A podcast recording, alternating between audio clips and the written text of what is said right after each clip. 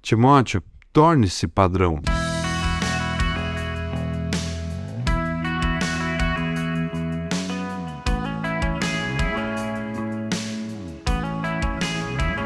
O Espírito diz claramente que nos últimos tempos alguns abandonarão a fé e seguirão espíritos enganadores e doutrinas de demônios.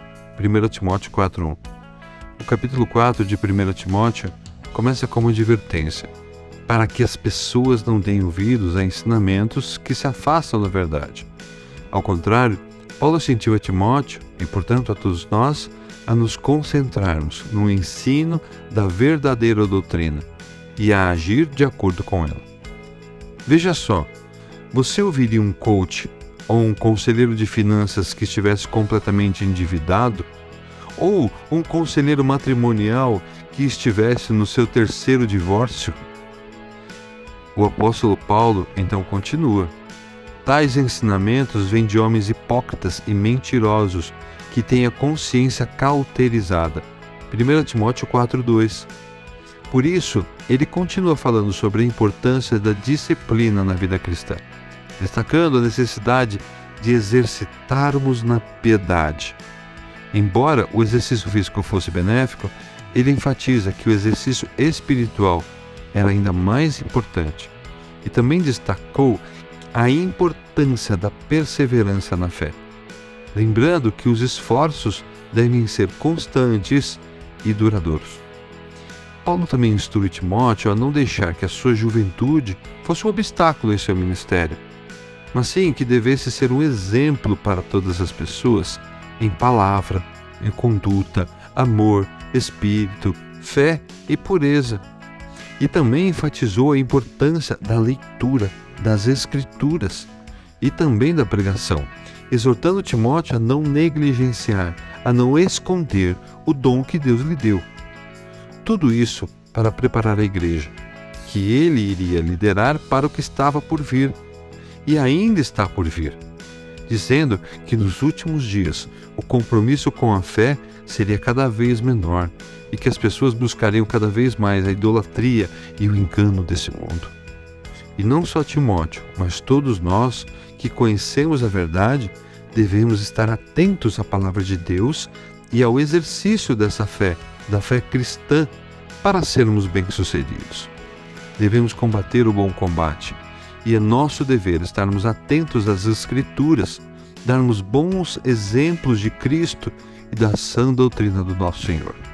Lembrem-se, para que as pessoas, e nós também, não caiamos nas mentiras dos falsos profetas e seus falsos ensinos, é necessário que homens e mulheres fiéis, como Timóteo, ensinassem cada vez mais a palavra da fé e da doutrina cristã. E mais, que eles mesmos praticassem essas coisas. Paulo não queria que a juventude de Timóteo impedisse a sua eficácia como pregador da palavra de Deus.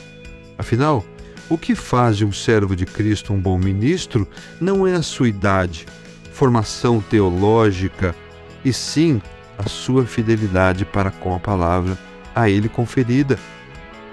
Isso vale para todos nós.